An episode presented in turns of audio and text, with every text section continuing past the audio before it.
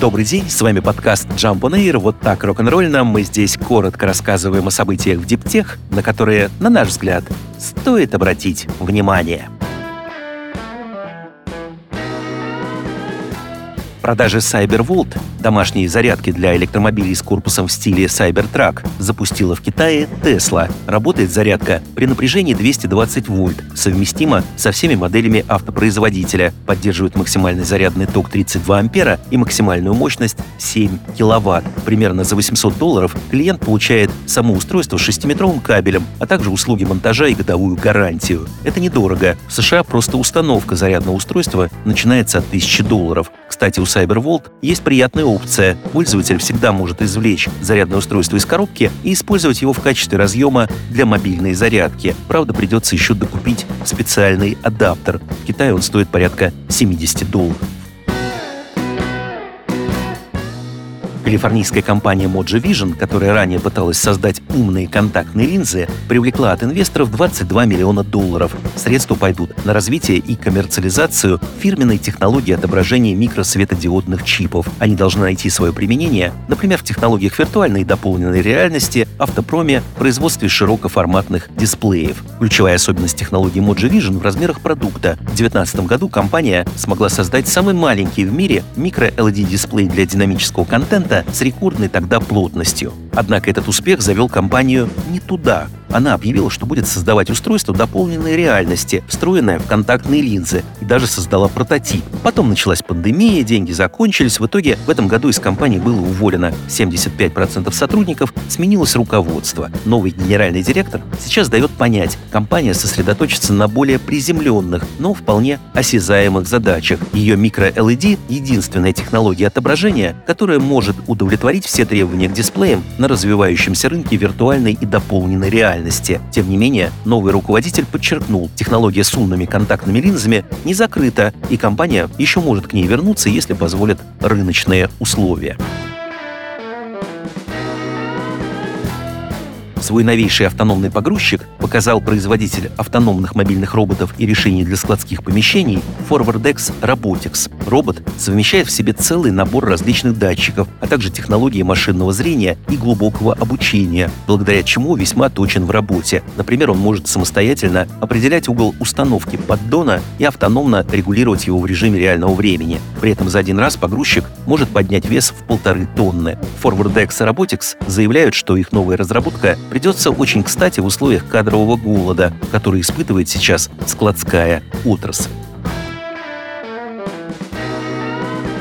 Итальянская группа Легор затеяла революцию в производстве ювелирных изделий, внедряя аддитивные технологии. Главная фишка компании — сырье для 3D-печати. Фирма придумала делать порошки из драгоценных металлов, полученных в результате переработки. Аппаратную часть обеспечивает Hewlett Packard. В Легор говорят, что они первая компания, которая внедрила технологию 3D-печати HP Metal Jet на рынках предметов роскоши и модных аксессуаров. Сейчас отдел исследований разработок Легор изучает новые решения для 3D-печати изделий из драгоценных и недрагоценных металлов, в частности из серебра и бронзы. У компании есть собственный инновационный центр для экспериментов, в котором не только они обкатывают новые технологии, но и уже принимают заказы от реальных клиентов.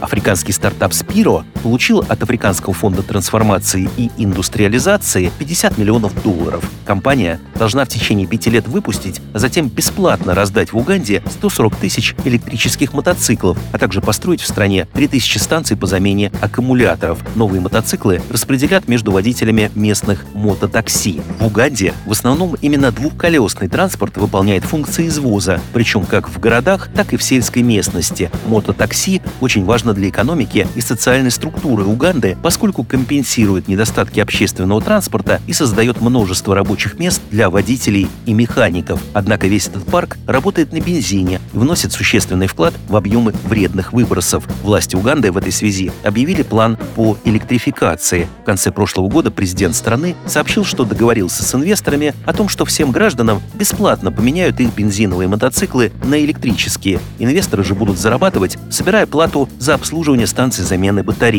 Такая же модель бизнеса будет и у Spiro. Мотоциклы от этой компании оснащены двигателями мощностью 6,5 кВт и развивают скорость 80 км в час. Запас хода составляет 90 км. Таким образом, чтобы продолжать движение, водителю придется регулярно заменять аккумулятор, а значит регулярно за это платить. Spiro уже построила 250 станций замены, там процедура занимает около трех минут.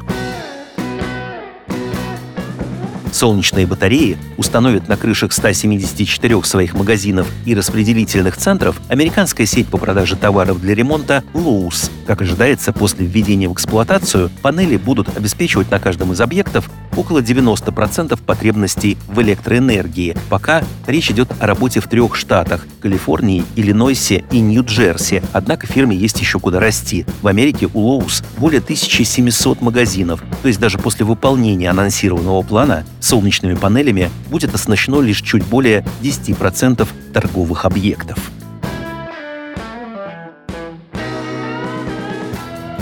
Совместить морскую ветряную турбину с вольером для рыб решила китайская компания Mingyang Smart Energy. Для этого она строит сейчас специальную опору на четырех ногах, соединенных диагональными распорками. Между ними и будет размещена большая объемом в 5000 кубометров сетка для выращивания рыбы. Уникальный вольер установят уже в этом году в Южно-Китайском море на морской ветроэлектростанции. Конструкция устойчива к тайфунам. Ее снабдят удаленными функциями кормления, мониторинга и отбора. Производитель отмечает, что выращенная таким образом рыба будет сравнима с дикой и будет меньше подвержена загрязнению прибрежной морской среды. Китайская идея обращает на себя внимание по двум причинам. Во-первых, будет любопытно посмотреть, не усугубит ли все это трение между рыболовным бизнесом и энергетиками, с учетом того, что обычно промысел возле турбин запрещен. Во-вторых, идея Миньянг явно пересекается с проектом North Sea Farm в Северном море. Эта компания решила построить под морскими ветряками плантацию водорослей. С вами был подкаст Jump on Air коротко и рок-н-ролльно о событиях в Диптех, на которые, на наш взгляд, стоит обратить внимание. Подробнее эти и другие новости Диптех читайте ежедневно в нашем телеграм-канале Jump Daily. До встречи!